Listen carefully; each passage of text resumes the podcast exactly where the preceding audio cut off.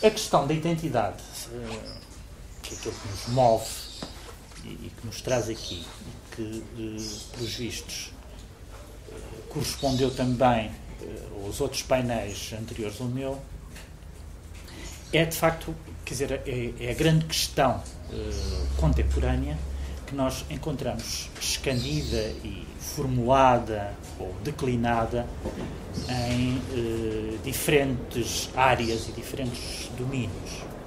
Provavelmente eh, a questão da identidade nacional está-se a colocar sempre com muita frequência, a propósito de tudo e de nada, e também as questão, a questão das identidades individuais que dizem respeito às questões étnicas, às questões sexuais, às questões sociais. Portanto, nada, não há nenhum tema mais contemporâneo que seja o da reivindicação identitária, a reivindicação das identidades.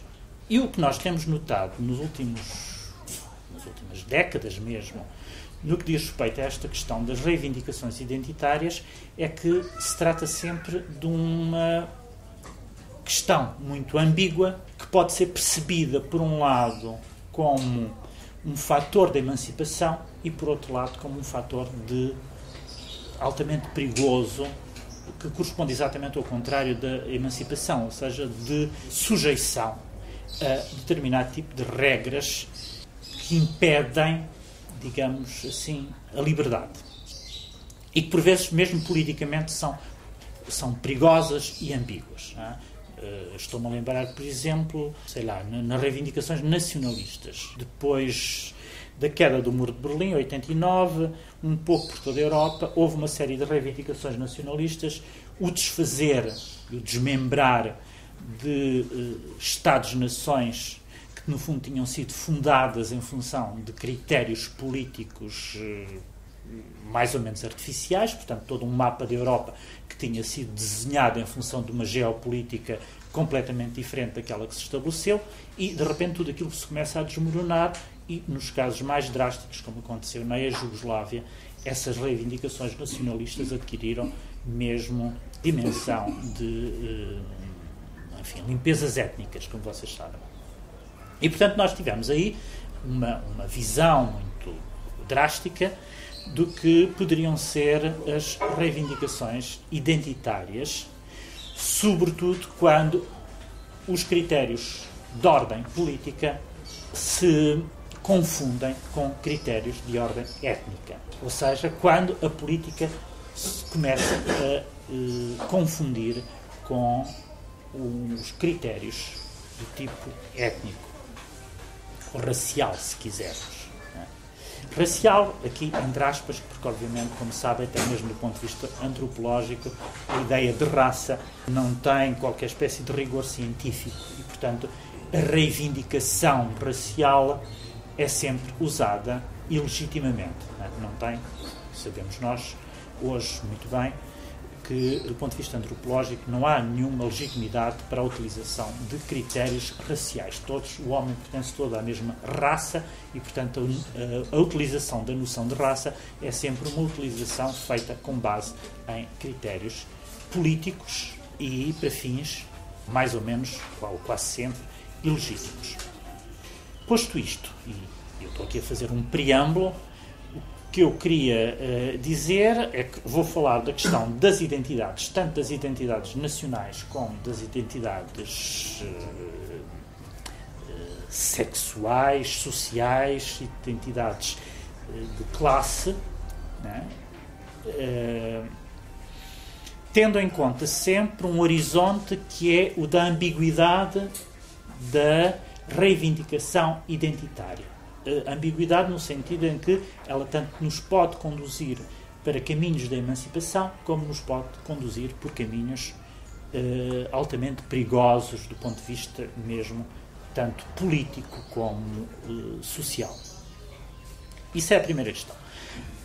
Em segundo lugar, este tipo de uh, incidência no problema da identidade eh, teve um recrudescimento enorme, sobretudo a partir dos anos 70, 60, 70, mas depois ainda muito mais nos anos 80, com uh, enfim, uma, uma base disciplinar ou criação de um terreno, de um território disciplinar que ficou conhecido como os estudos culturais. É? Os cultural studies, facto é, são de importação anglo-saxónica e geralmente enfim, eh, até se imporem e, e, a palavra ser traduzida nas outras línguas, uh, utilizou-se muitas vezes a designação da disciplina, se é de uma disciplina se trata, em inglês. Os estudos culturais, que depois derivaram, em, uh, têm várias ramificações, como vocês devem saber, tornaram-se, por exemplo, estudos do género, estudos de género, não é? Não apenas, digamos, os estudos culturais, aquilo ficou entendido como estudos culturais, uh, uh, o mesmo método foi aplicado às questões do, do género. Os gender studies, conhecidos como gender studies. Ou uh, mesmo, enfim, os, os, os, queer studies, os sexual studies. Há, portanto, aqui toda uma ramificação dos estudos culturais em subdisciplinas eh, que partem sempre de uma base comum, uma base metodológica, que é a ideia de que uh, a identidade, seja ela de que tipo for, é construída socialmente.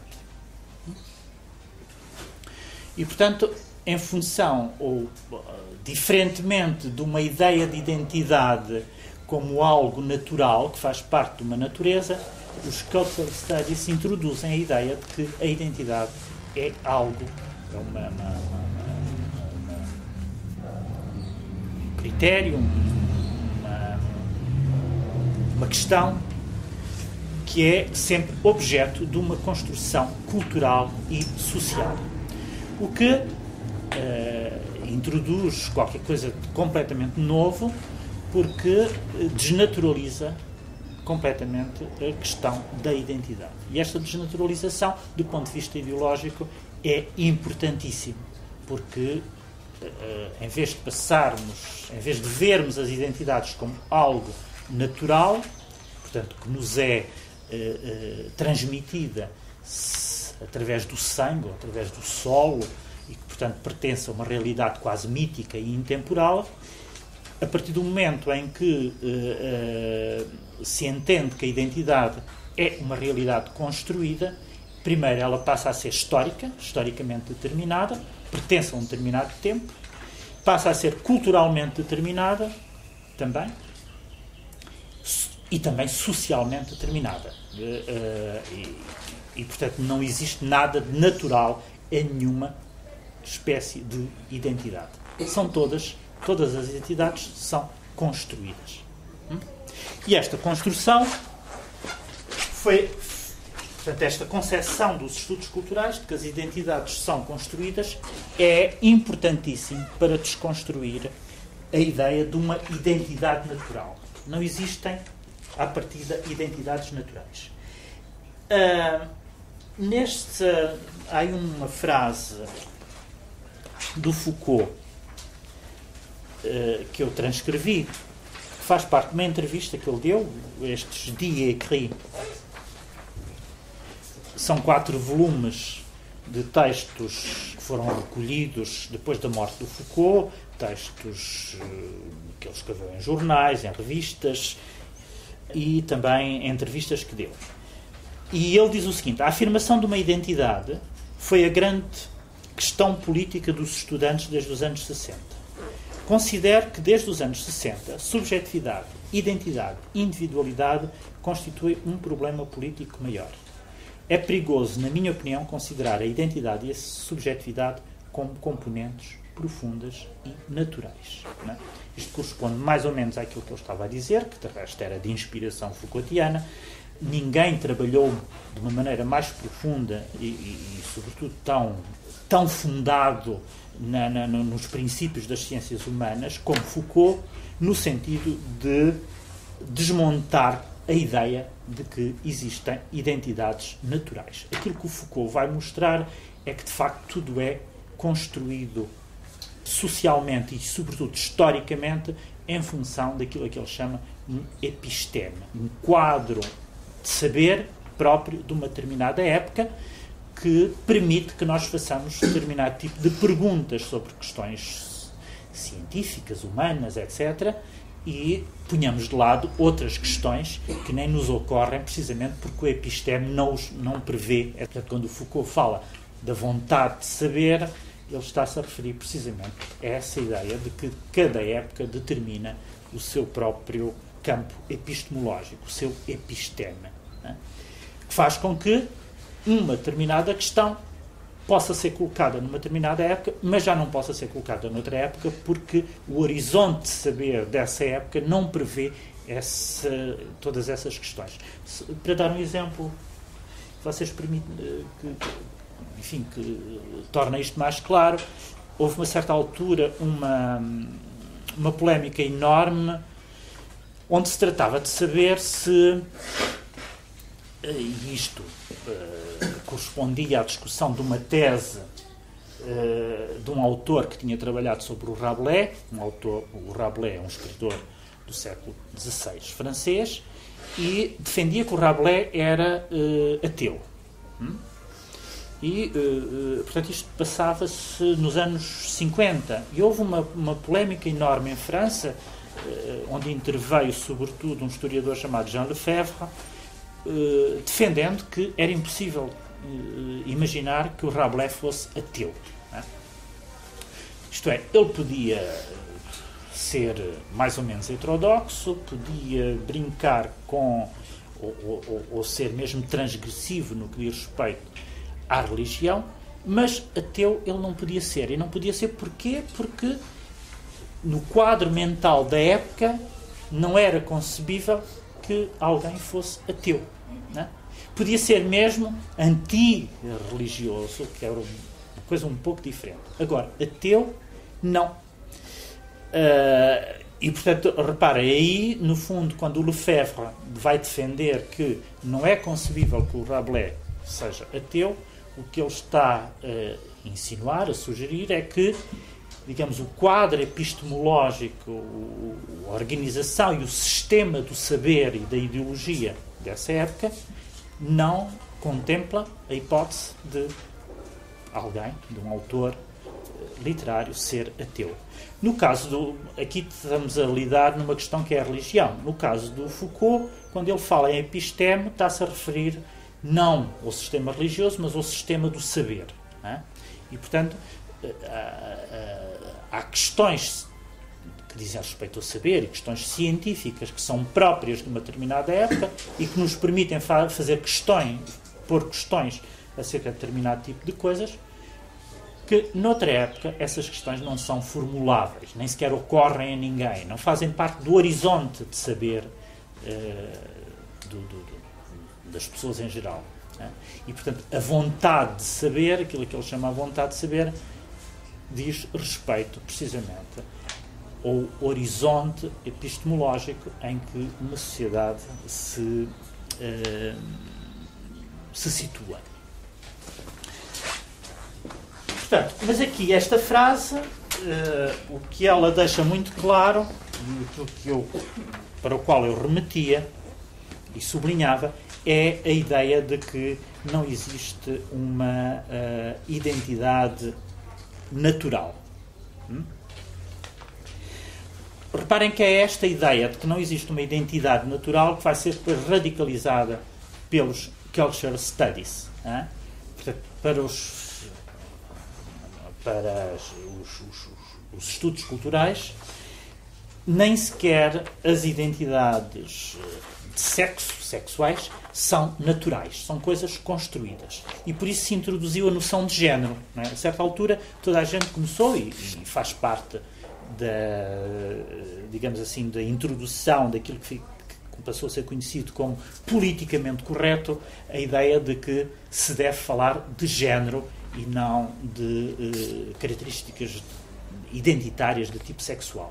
O género introduzia aqui uma segunda categoria que permitia resolver uma série de questões Desde logo, a questão de a sexualidade de uma pessoa poder não corresponder ao seu sexo natural, biológico. E, portanto, o género introduzia precisamente a possibilidade de nós pensarmos que a sexualidade é uma coisa variável, é construída, faz parte de um sistema cultural e é preciso prever a hipótese de a sexualidade das pessoas não corresponder. Portanto, nessa construção, introduzir dados novos que não são determinados pela biologia eh, e não são determinados por, digamos, aquilo que se corresponderia a um, sexo natural. Radicalizando, é evidente que depois as coisas vão se radicalizar cada vez mais. E às tantas, a, a noção de género e a categoria do género tinha sido introduzida precisamente para operar um desvio em relação a essa concepção do sexo natural, e às tantas, eh, enfim, há, pelo menos algumas feministas mais radicais, e estou-me a lembrar, por exemplo, de uma autora americana chamada Judith Butler, vai introduzir mesmo a ideia que nem o próprio sexo é uma coisa natural, nem nenhuma espécie de sexualidade, ela é construída, e nesse caso é construída através de uma performatividade. É objeto de uma performance. A ideia de performance ou de, do sexo, do género ou do género performativo, a ideia de performativo é uma, um conceito que vem da linguística e que diz respeito à prática de um ato. As coisas só existem na medida em que são praticadas de determinada maneira. É isso. Portanto, em que realizam uma ação. No, no caso da linguística, nós chamamos performativo aquele tipo de locuções ou de proposições em que a sua enunciação implica praticar um ato. Por exemplo, o padre que diz eu vos declaro marido e mulher, ele está a praticar um ato através destas palavras. Portanto, estas palavras não são meramente constativas. Há um tipo de proposições em que nós nos limitamos a constatar, há outro tipo de proposições que são deste tipo em que nós não nos limitamos a constatar. Estamos a praticar um ato. O mesmo acontece se eu disser eu juro. Quando eu estou a dizer eu juro, eu não estou a constatar nada, estou a praticar, a, cometer também aí um ato. E, portanto, o performativo, em termos linguísticos, corresponde a estas proposições através das quais as palavras praticam ao mesmo tempo um ato. E, portanto, quando nós falamos, quando as feministas americanas, e na circunstância, esta uh, Judith Butler, que é uma filósofa muito importante, contemporânea, fala do, do, do sexo como performativo, o que ela está a dizer é que a identidade sexual só se constitui através dos atos sexuais, se quisermos assim. E, portanto, não são determinados à partida. Não, nada seria determinado à partida. E, portanto, a sexualidade era sempre determinada e é, é algo de moldável, algo de plástico, plástico no sentido de, de, que não tem uma forma fixa, que é maleável e que podia ser sempre determinado em função do modo como a pessoa constrói a sua própria sexualidade. No fundo, a concepção e, e um modo de escapar, digamos assim, às aporias do feminismo, tal como ele tinha sido reivindicado até aos anos 60 e 70, seria desta maneira. Porque, repara, o feminismo tradicional reivindicava a diferença sexual e, portanto, a mulher era detentora de uma diferença sexual e era preciso reivindicar essa diferença não como um, algo que, do ponto de vista hierárquico, seria inferior à identidade sexual masculina, aquilo que ao longo da história ocidental tinha, enfim, ocidental e quase universal, tinha feito sempre com que eh, a mulher tivesse submetida à, à vontade e ao pensamento racional do homem, portanto, sair-se-ia desse estado de submissão em relação ao domínio do masculino e entrar-se-ia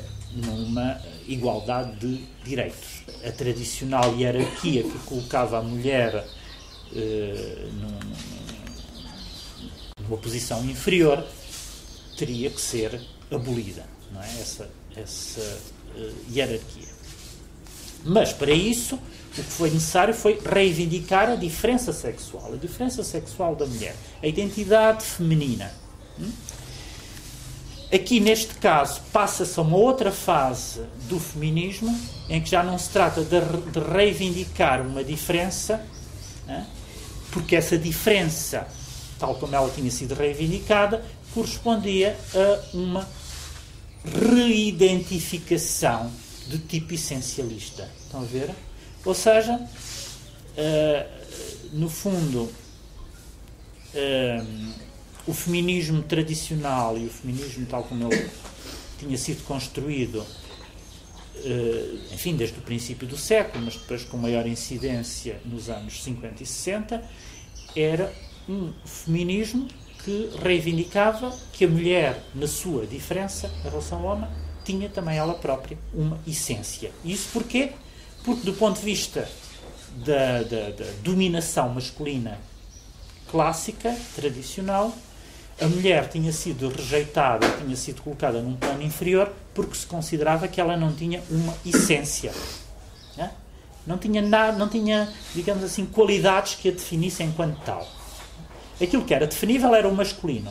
E em função dele, uh, uh, portanto, falar, em função dele é que se definia a mulher. Portanto, a mulher era sempre vista numa relação de, de dependência em relação àquilo que era o modelo padrão, que era o masculino. Né? O padrão era o masculino, o resto vinha por acréscimo e era definido em função desse modelo.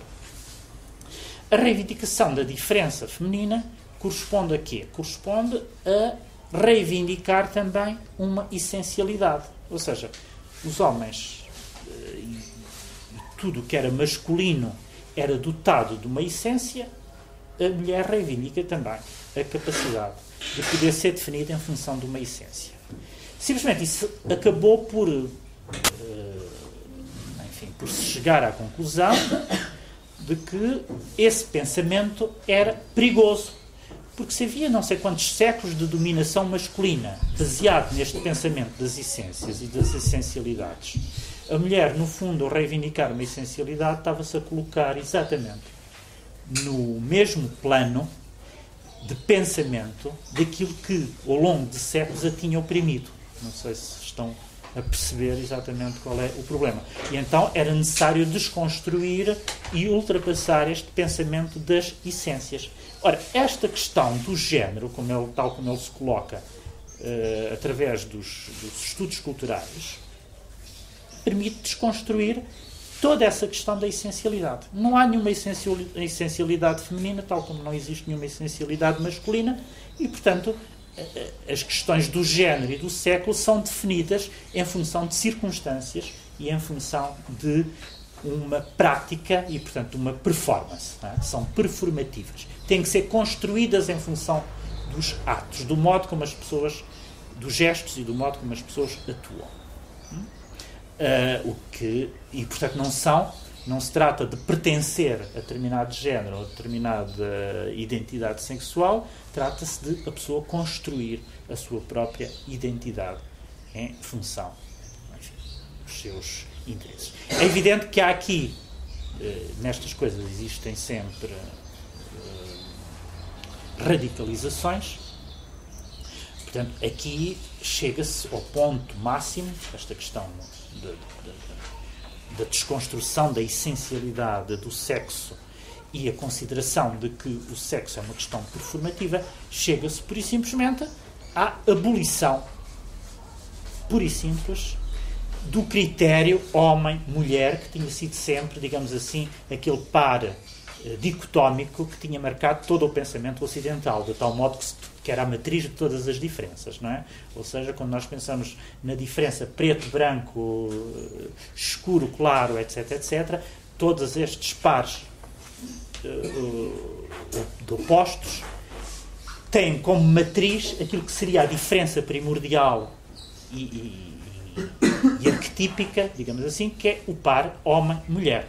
Ora, quando se chega a este ponto, por simplesmente essa, essa diferença eh, matricial, essa diferença arquetípica homem-mulher, desaparece completamente. E, portanto, deixa de ser possível um pensamento baseado neste, neste tipo de pares eh, dicotómicos. Esta abolição de um pensamento baseado em oposições correspondia exatamente ao projeto dos estudos culturais e de algumas vozes mais radicais dos estudos culturais.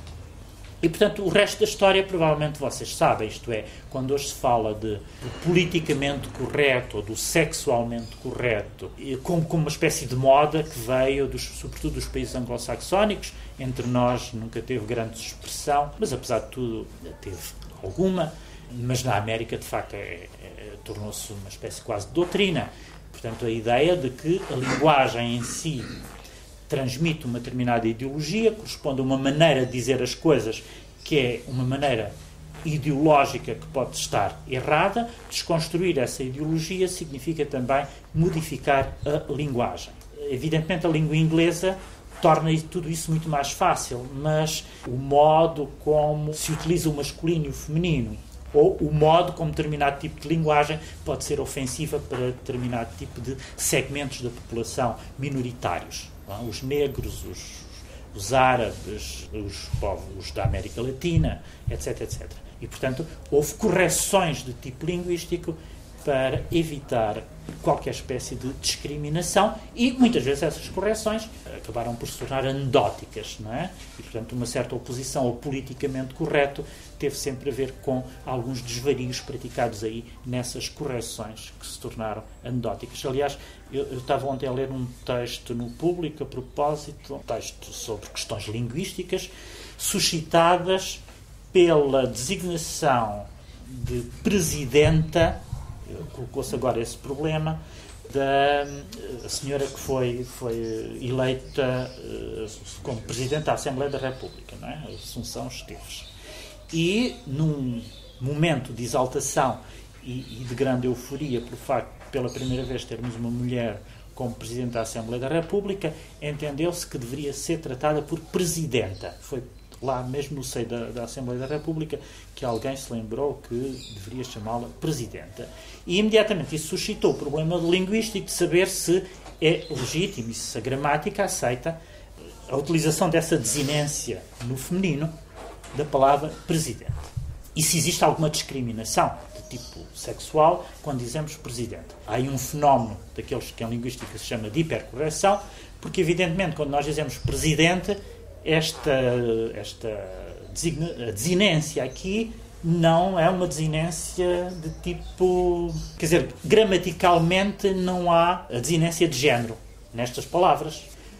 Como não existe, se eu disser ignorante, eh, portanto é uma palavra de tipo semelhante, eu não me estou a referir a nem um homem nem mulher, quer dizer, é igual para os dois. Não há uma desinência de género. É? Portanto, reparem que há aqui duas coisas. Primeiro, há a confusão entre género gramatical e género natural. Começa por ser essa a primeira confusão. E, portanto, simplesmente, o que é que se entende? Entende-se que o género gramatical, de alguma maneira, mimetiza o género natural. E, portanto, se existe eh, discriminação em função de géneros naturais, o género gramatical limita-se a transpor para a língua esse tipo de discriminação. E depois, num gesto de correção daquilo que no fundo não, não, não há nada a corrigir, como acontece neste caso, entende-se que esta terminação em ente seria própria do género masculino, quando não é. é. dá para os dois para os dois géneros, não é? E portanto aqui nem sequer a diferença entre género natural e género gramatical se coloca, uma vez que este, esta desinência, na língua portuguesa, designa precisamente os dois géneros e, portanto, estar a corrigi-la significa introduzir uma diferença e uma discriminação onde ela não existia antes. É isso que se chama hipercorreção e, portanto, é, é pior a emenda que o soneto, ou melhor, não havia nada a, mudar, a emendar, a partir desse momento é que passa a haver qualquer coisa a emendar então, a linguagem não é um sistema em transformação. É, ah, sim. E, e, sendo nessa perspectiva, e sendo nessa perspectiva, eh, não podemos ignorar que realmente eh, toda a linguagem utilizada no masculino tem tradicionalmente essa conotação, não é? Tem esse, esse peso. Mesmo que o que acabou de referir também esteja correto. Pois, uh, quer dizer, é evidente. Está falando, não, porque são termos que identificam uh, lugares de poder. Exatamente. O presidente, em Espanha foi muito polémico isso, e avançou-se para o A. Uhum. Uh, reitor, Sim. Uh, presidente, na altura. Pois, é evidente. Do ponto de vista estritamente linguístico, os meus argumentos parecem-me ser inatacáveis. Sim.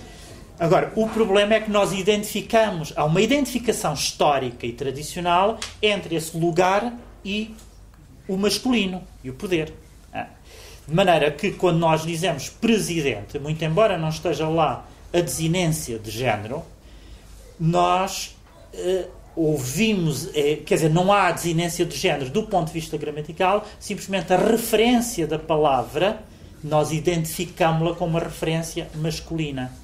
De maneira que aí, de facto, a correção, e foi pertinente a sua intervenção, porque uh, uh, a correção que se pretende operar aí, quando se diz presidenta, é introduzir quase artificialmente, através, operando uma espécie de, de, de, de barbarismo linguístico, uh, fazer-nos lembrar que afinal esse lugar também pode ser ocupado por uma mulher. Não? Tradicionalmente era só ocupado por homens, mas também pode ser ocupado por uma mulher. Portanto, agora resta-nos, o, o, digamos, a coisa só se normalizaria no momento em que, de facto, quando a gente diz presidente, deixasse de pensar em homem ou mulher e pensássemos, naturalizássemos que presidente também pode ser um lugar ocupado por uma mulher, não é? Qualquer das maneiras, estas questões aqui a, a o modo como a gramática se adequa a novas situações, isto, quer dizer, é uma longa história. Eh, aliás, eh, nessa discussão, como vocês sabem e se conhecem eh, a literatura medieval, sabem, por exemplo, que a palavra senhor, na Idade Média e nas cantigas de amigo, isso é muito óbvio, não tinha declinação feminina. Não havia senhora. Uh, e, e, portanto, nós nas cantigas uh, de amigo, uh, quando aparece a palavra senhor, referindo-se à mulher, é exatamente pela razão que não havia a desinência do feminino para senhora. Porquê? Porque, enfim, porque a própria, o, o estatuto de senhorio, ou de, senhorio, de senhoriidade, digamos assim, era um era exclusivo dos homens. É? Aqui, neste caso, nas cantigas de amigo e de amor, uh, esse, esse estatuto é atribuído à mulher, mas numa situação amorosa, em que ela detém o poder sobre o coração dos homens. É o único poder que ela detém, não é? E então passa a ser senhora exatamente por isso, não é? Por um estatuto de classe ou um estatuto social, porque aí está completamente arredada da possibilidade de ser senhor. Ela só se torna senhor na medida em que detém o poder de seduzir os homens. É? Uh, portanto, tem essa. essa uh, pode-se assenhorar uh, do coração masculino. E é nesse contexto que a palavra senhor é utilizada. Mas ela não é a palavra não é declinada no feminino é declinada no masculino, só depois no século XVII, XVI, XVII é que se introduz a palavra senhora. Hum? E, portanto, estas questões são muito complicadas, são muito complicadas. E, de facto, aqui neste caso, quer dizer, a palavra presidenta, do ponto de vista objetivo, não tem nenhuma razão de existir. Não tem, porque a palavra presidente tanto designa, não tem essa desinência de, de género. É? é, do ponto de vista do, do, da desinência de género, ela é marcada por aquilo que se chama o grau zero. Uh, portanto, não, não tem a marca de género. E aqui neste caso, uh, uh, é, nós sabemos perfeitamente que estas adaptações linguísticas e, estas transformações linguísticas, para contemplar uma nova situação social ou uma nova situação cultural não são quer dizer, podem tornar-se, eh, eu ia dizer perigosas, mas a palavra é um pouco exagerada, mas podem operar exatamente no sentido inverso àquilo que se pretende. Estão a perceber? É o que acontece exatamente com o politicamente correto, não é? As situações eh, politicamente corretas, no seu estado caricatural, eh, acabam por uh, operar aquilo, ou melhor, acabam por efetuar aquilo que pretendiam evitar. Estão a ver? Ou seja, sei lá, em vez de introduzir, quer dizer, em vez de desconstruir ou de anular a diferença masculino-feminino, vão através de uma volta complicada, vão exatamente introduzir novamente uma diferença, só que essa diferença geralmente é de sinal contrário. Né? Mas, mas continua a operar essa diferença. Uh, e, e, e, o que é que acontece? Enquanto que antes, no polo masculino-feminino, o polo masculino era o privilegiado, tenta-se anular essa diferença masculino-feminino, mas em vez de se anular a diferença, vai-se uh, recuperar a diferença, mas de outra, de outra maneira. Passa a ser o polo feminino, que é o privilegiado, e o masculino, que passa a ser uh, o inferior. Estão a ver? Ou seja, uma, a introdução dos mecanismos uh, gramaticalmente e politicamente corretos acabam por resultar nisto. O que implica depois uma nova reação. Estão, a ver? Isto passa a haver uma espécie de cadeia e, uh, uh, digamos, a, a, oposição, a luta, o antagonismo que se pretendia anular acaba por se, ser recuperado por outra via e perpetuar-se uh, de outra maneira. Bom, mas não era propriamente destas questões que eu. Enfim, não era só destas questões que eu queria falar. Era, sobretudo, da questão introduzida pelo Foucault nesta frase uh, que depois está implícita, quer dizer, nesta, nesta questão introduzida pelo, pelo Foucault da não naturalidade de qualquer espécie de identidade, ele retoma aí uma questão que é essencial Uh, e que provavelmente é uma das maiores dívidas que nós temos em relação ao Foucault, que é a noção de biopolítica. Hum? Não sei se, uh, se foi uh, através dessa, dessa, deste do, espelho ou da, da, noção, de, não sei se a noção de biopolítica ocorreu aqui quando nas outras sessões. Não. Bom, então eu permito-me, porque me parece que a questão, de bio, a questão de biopolítica é a questão que no Foucault melhor ilumina estas questões da identidade. E para vocês perceberem do que é que se trata quando Foucault fala de biopolítica, uh, existe esta espécie de frase canónica que termina, é a frase quase final, no final do último capítulo da Vontade de Saber, onde ele diz o seguinte: Durante milénios, trata-se da primeira frase, Durante milénios, o homem foi sempre o que era para Aristóteles: um animal vivo e, além disso, capaz de existência política. O homem moderno é um animal em cuja política está em questão a sua vida enquanto ser vivo. A primeira parte da questão, eh, onde ele cita Aristóteles, é uma célebre frase da política do Aristóteles, onde ele diz o homem é um animal político, logo dotado de linguagem. Mas aqui a palavra que nós traduzimos por linguagem é a palavra grega logos, que também significa discurso, não é a linguagem, não, é, não, não é apenas as palavras, eh, sim, mas é também discurso, no sentido de discurso racional. O homem é um ser capaz de articular racionalmente, através da linguagem, as questões que têm a ver com a enfim, a percepção do mundo, a constatação do mundo, a verificação do mundo, etc.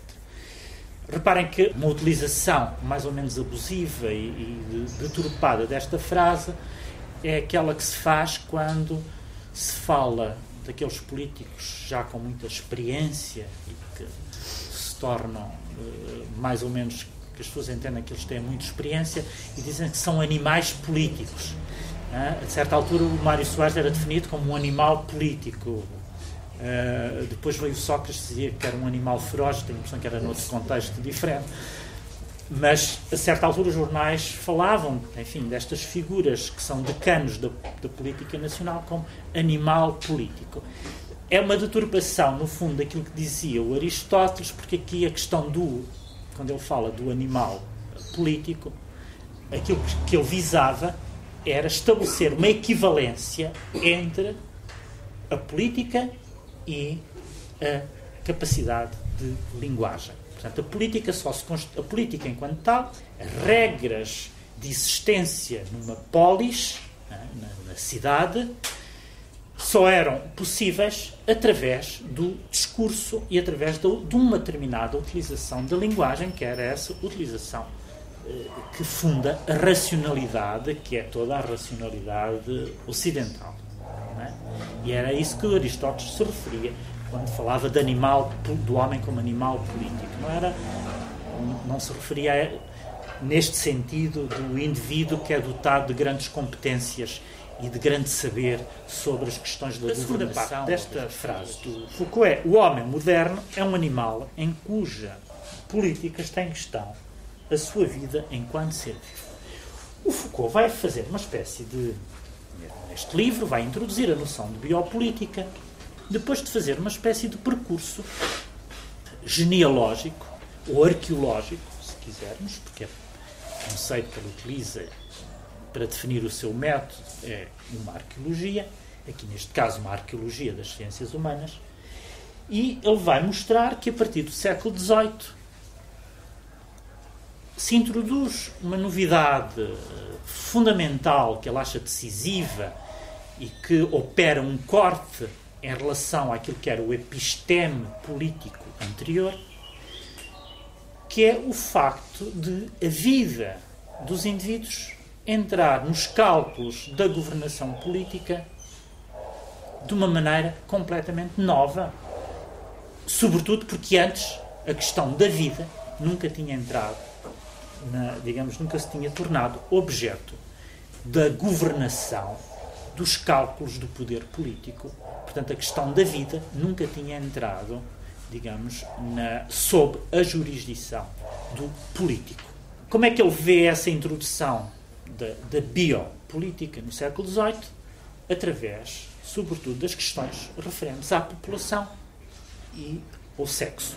O poder político passa a ocupar-se de questões como as questões, enfim, de moral sexual, questões que dizem respeito à população, que dizem respeito à saúde das pessoas, enfim, as questões que dizem respeito, digamos, ao governo da vida privada das pessoas. Aquilo que antes pertencia a uma esfera completamente privada passa a ser incorporado dentro dos esquemas de captura através do poder público e político. Não sei se me estou a fazer entender.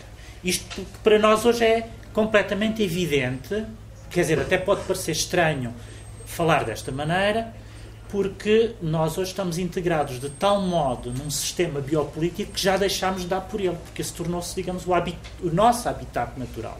Digamos, desde o século XVIII até hoje, aquilo que aconteceu foi uma radicalização, precisamente, desta da biopolítica moderna. De tal modo que hoje legisla-se sobre tudo e mais alguma coisa que tem a ver com aquilo que antes fazia parte do domínio da esfera privada das pessoas. Aquilo que tem a ver com a saúde das pessoas. Não se pode fumar em sítios públicos. Há todas estas instituições que fiscalizam tudo e mais alguma coisa para zelarem pela nossa saúde. Portanto, a questão da saúde dos cidadãos tornou-se uma questão central na, no modo de gestão da vida pública e de gestão da vida política. De tal modo que a política passou-se a confundir quase exclusivamente com isso. A noção mais genuína, mais, mais, mais clássica de política, quase desapareceu do mapa e as questões políticas, ou que se confundem com a política, que se tornaram objeto de discussão, são precisamente as questões biopolíticas.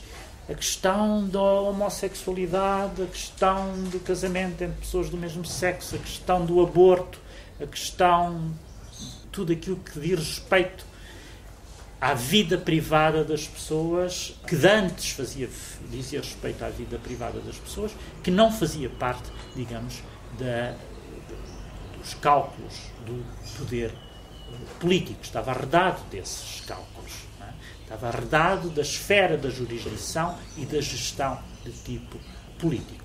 E, portanto, quando o, o Michel Foucault identifica no século XVIII o nascimento da biopolítica, e, enfim, ele, obviamente, depois tem algumas vai falar de algumas questões mais contemporâneas, muito embora aí nesse caso ele esteja muito interessado é em identificar o momento em que se dá essa clivagem, em que se dá essa cesura, que corresponde à passagem daquilo que ele chama o paradigma da soberania para o paradigma biopolítico, que seria o paradigma moderno.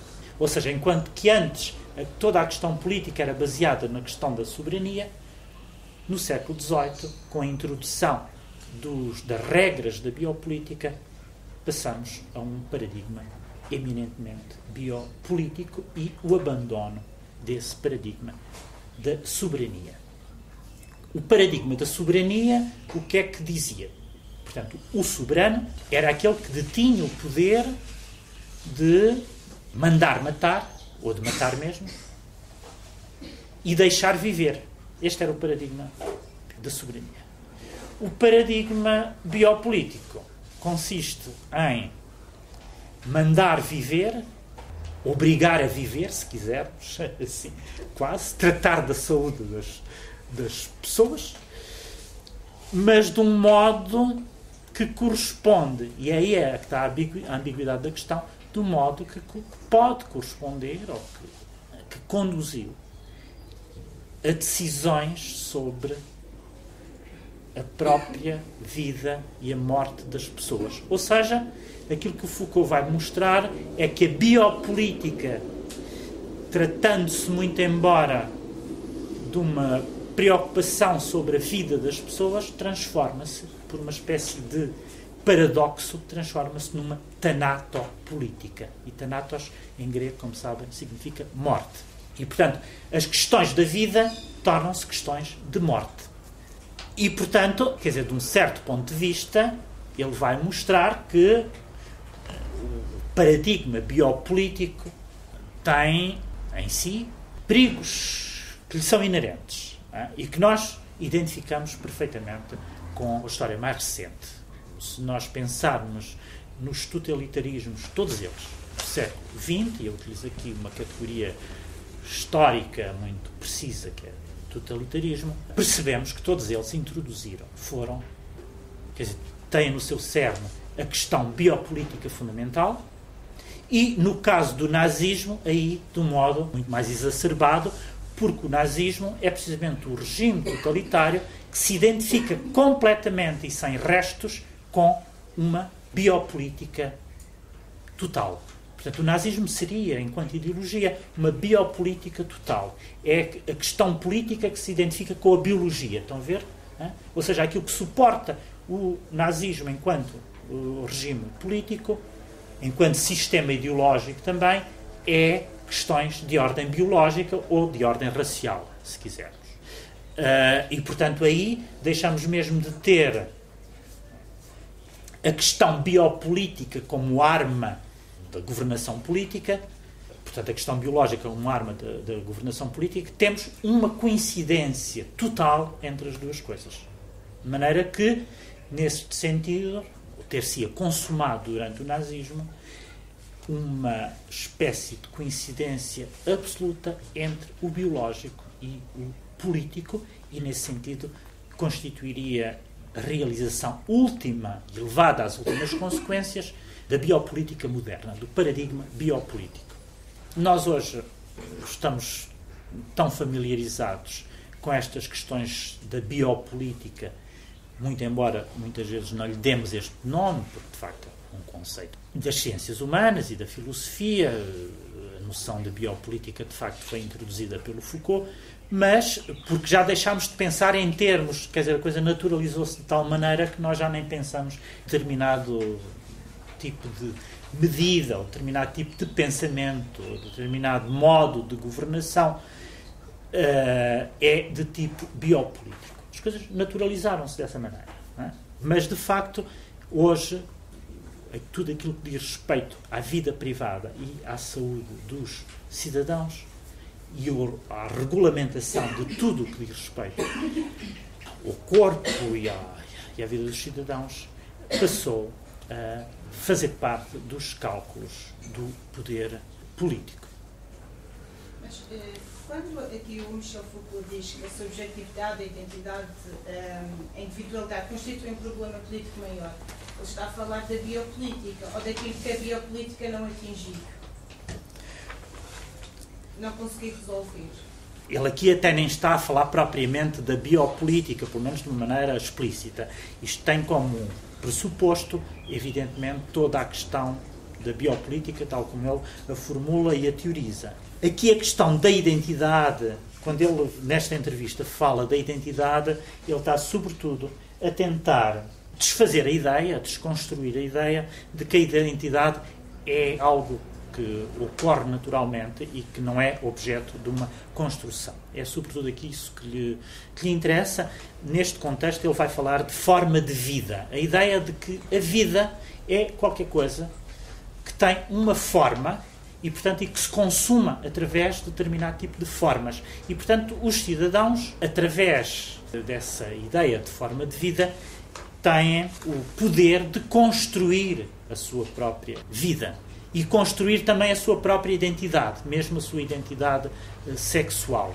Há uma parte, não desta entrevista, mas de outra, onde ele fala exatamente nos mesmos termos, onde ele vai defender precisamente esta ideia que deriva ou que decorre desta ideia da, da, da identidade como construção, de que a sexualidade deve ser também ela objeto de uma construção de um, e de uma forma de vida e, portanto, não tem interesse nenhum para ele dizer-se, uma pessoa definir-se na sua identidade sexual. O que tem interesse é construir um modo de vida em função da defesa de um determinado tipo de sexualidade, seja ela qual for. E aqui, para o Foucault, os modos e de sexualidade não são binárias, não existe a heterossexualidade, por outro lado a homossexualidade ou qualquer coisa do género. Este binarismo é precisamente aquilo que ele pretende desconstruir e dar a ideia de que sexualidades há muitas e, portanto, há modos de vida completamente diferentes, há formas, formas culturais correspondentes determinado tipo de sexualidades e aquilo que seria interessante não é reivindicar que se é isto ou que se é aquilo e, portanto, reivindicar uma identidade. O que seria interessante seria construir uma cultura que tem a ver com determinado tipo de formas de sexualidade. Tá, tá, não sei se me estou a fazer entender. E, portanto, não existiria, no caso do Foucault, e há um certo momento em que ele faz, faz essa defesa, alguém vir dizer ah, eu sou homossexual, isso não tem interesse nenhum, ele próprio achava que não se deveria fazer esse tipo de reivindicação e fazer essa injunção, né, do tipo eu sou isto ou eu sou aquilo, o que seria interessante era construir uma vida e uma cultura que tinha que ver com, uh, uh, digamos, um certo tipo de sexualidade.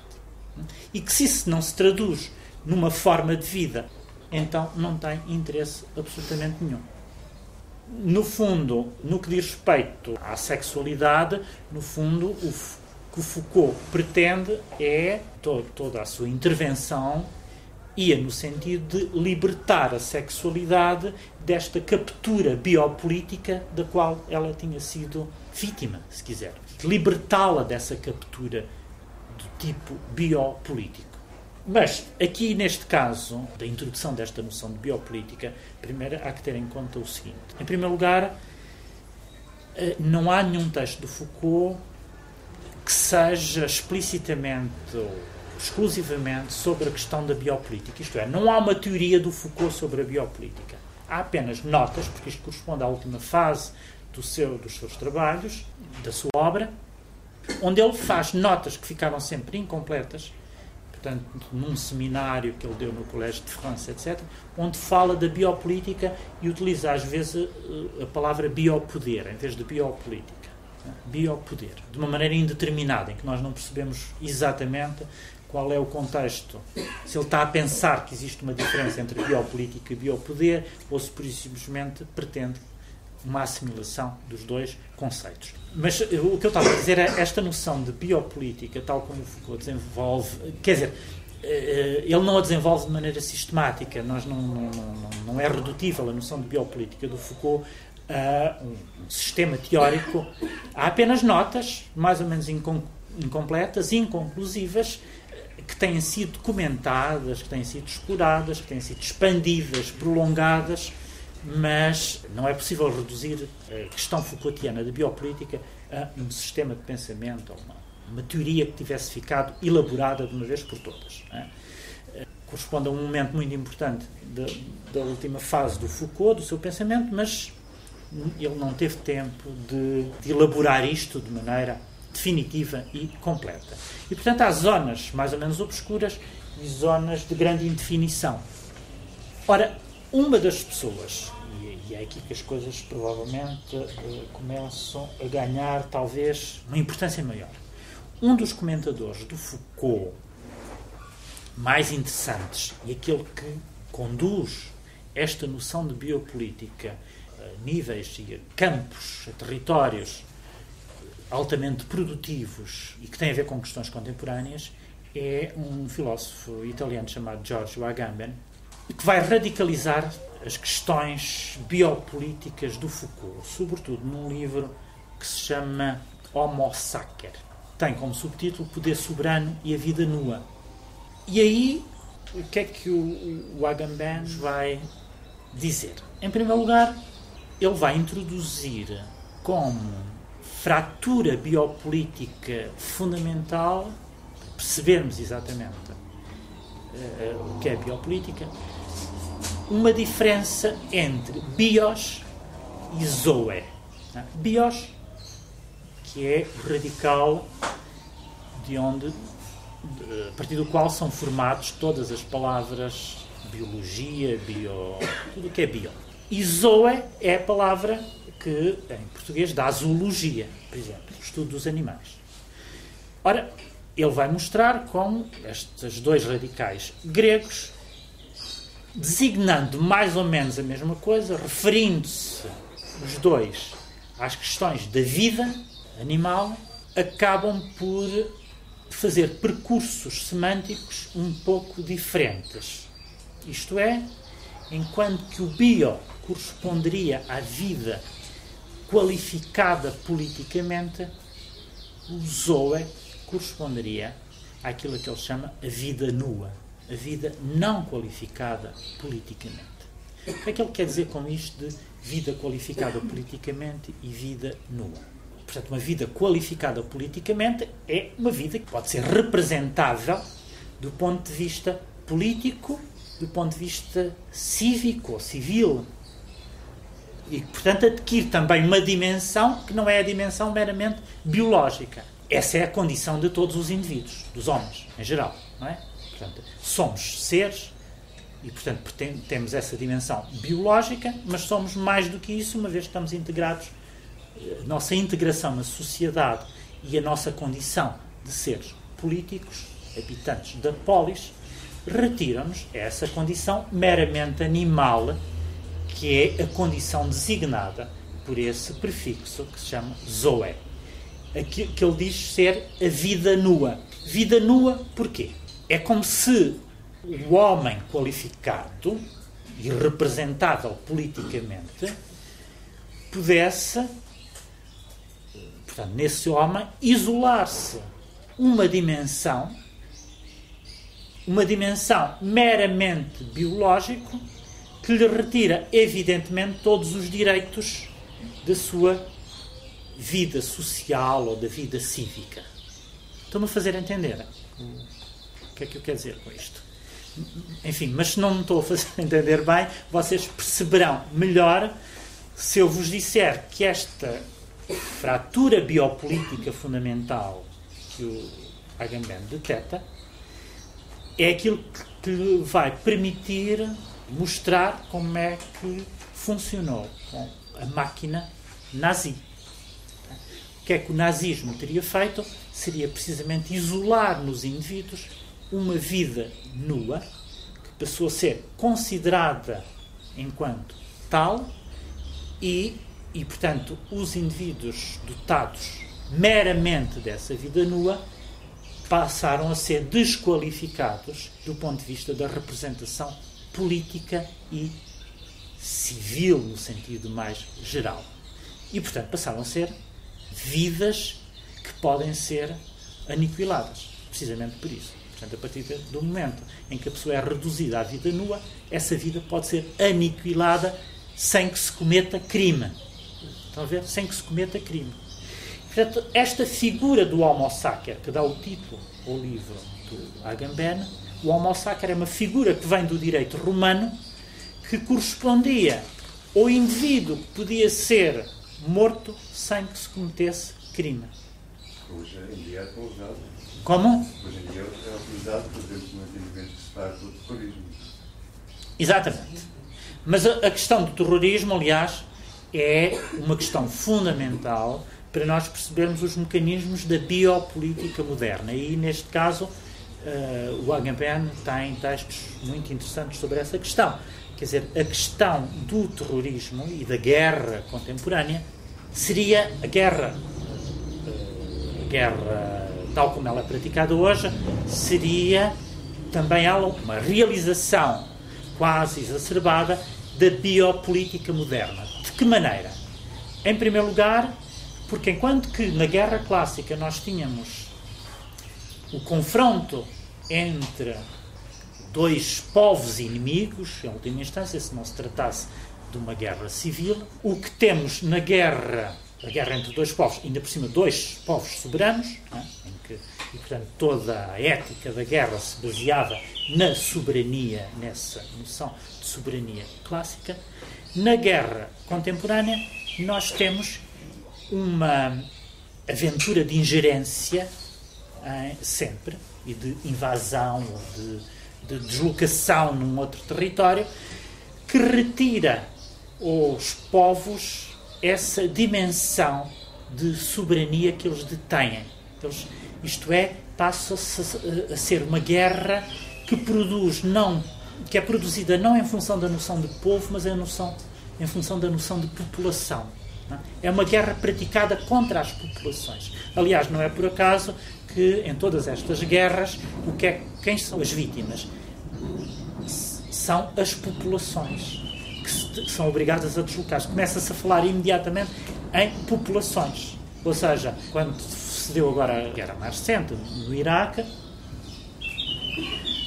não se tratava de uma guerra contra o povo iraquiano, era uma guerra contra o, os ditadores, o poder político no Iraque, na circunstância, contra o ditador que é Saddam, mas imediatamente estas guerras produzem deslocações de populações. É aquilo que nós percebemos imediatamente, o efeito mais imediato destas guerras é essa deslocação de populações. Ora, a, a diferença entre povo e população é uma diferença eh, que só pode ser definida em termos biopolíticos. É? Enquanto que a noção de população faz parte digamos, do território, do, do campo semântico da biopolítica, a ideia de povo é uma noção que tem a ver com uma categoria política, se quisermos.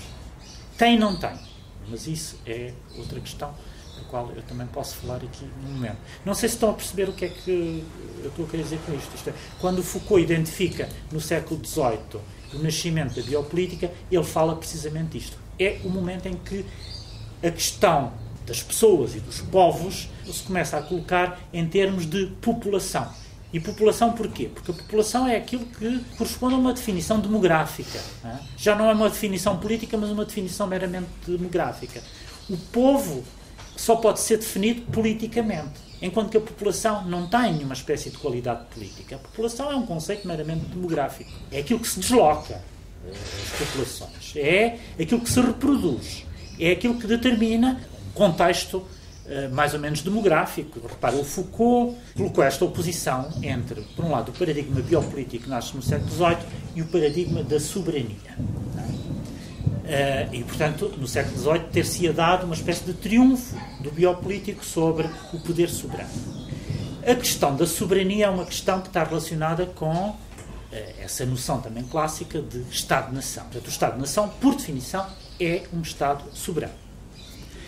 Ora, a questão da soberania, à medida que a biopolítica foi conquistando cada vez mais poder e território, uh, e se tornou uh, hegemónica, foi recuando primeiro a ideia de soberania e o próprio conceito de Estado-nação, como nós sabemos, aliás, através de Hannah Arendt, não é? Ou seja, a nossa modernidade seria caracterizada pela dissolução daquilo que seria o Estado-nação e, portanto, o poder soberano. Estas, as guerras modernas, contemporâneas, seriam um, um tipo de guerra que corresponde o, o domínio exacerbado do biopolítico e, sobretudo, a uma perda da soberania, ou do conceito de soberania que deixou de ser atuante.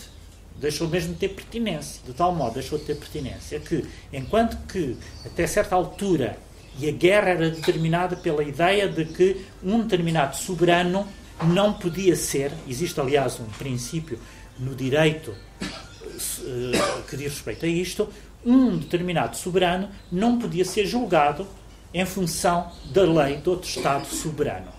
É o Carlos Schmitt, um grande jurista eh, deste século, aliás com uma história um pouco sinistra, porque foi o grande jurista do, do Reich, mas de qualquer das maneiras um homem importante no pensamento deste século, foi o Carlos Schmitt que definiu precisamente a noção de soberania e eh, introduziu, enfim, fala deste conceito que vem do direito romano, de que um soberano não pode ser, e ele utiliza uma frase latina que define isto, um soberano não pode ser julgado eh, segundo a lei de outro país soberano.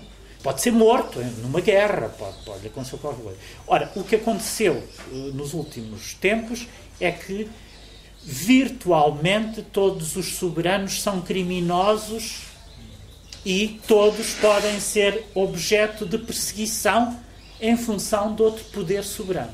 E, portanto, eles podem, não, não é preciso uh, que eles pisem o território inimigo, vai-se lá buscar o território onde eles estão que, e, portanto, deixa de ser um território uh, soberano. Ele não tem soberania, nem o seu território, nem o seu povo tem soberania. Reparem, por exemplo, o que se está a passar neste momento com o Gaddafi, não é?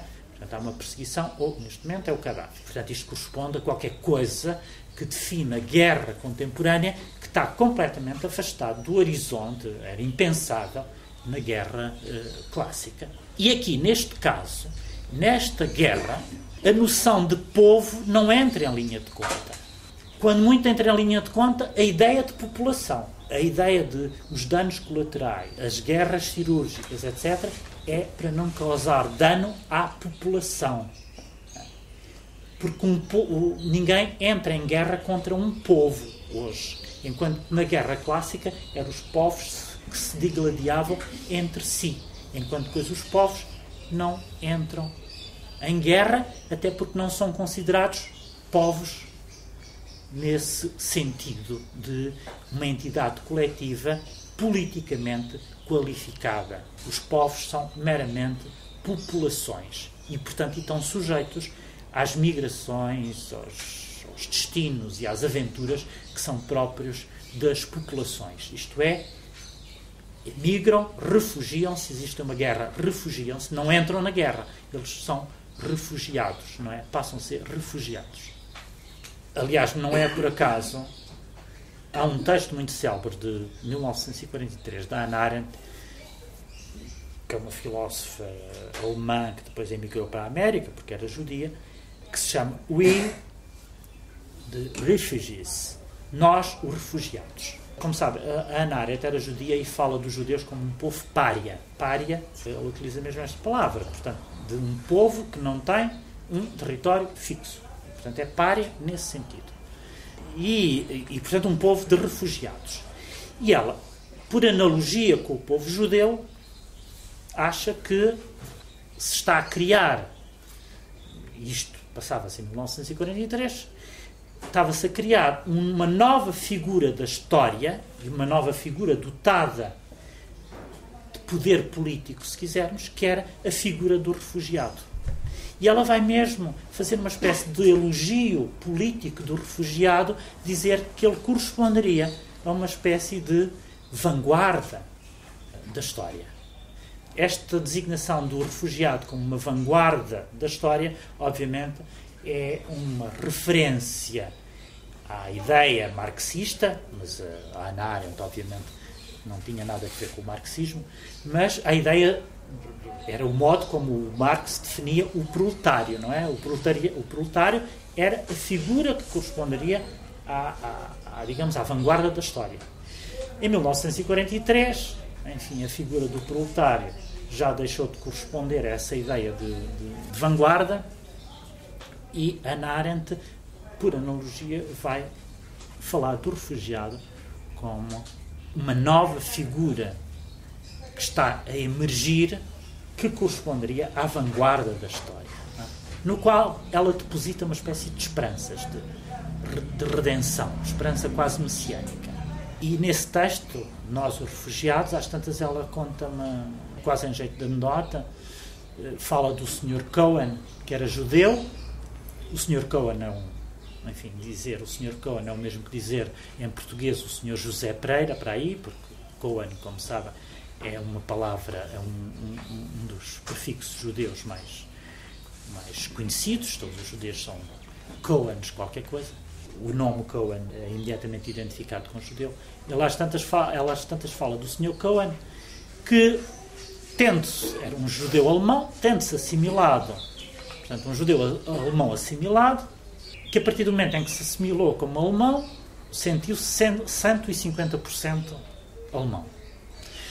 Depois uh, teve que fugir da Alemanha, foi para a França e sentiu-se 150% francês. E depois teve que fugir da França por causa das leis de Vichy também e foi para a Inglaterra e sentiu-se 150% uh, inglês. E ela termina, isto é assim uma espécie de anedota que lhe serve de exemplo, diz que de facto ele aí começou-se a cansar eh, e a achar que não podia viver neste regime a 150% o tempo inteiro, não é?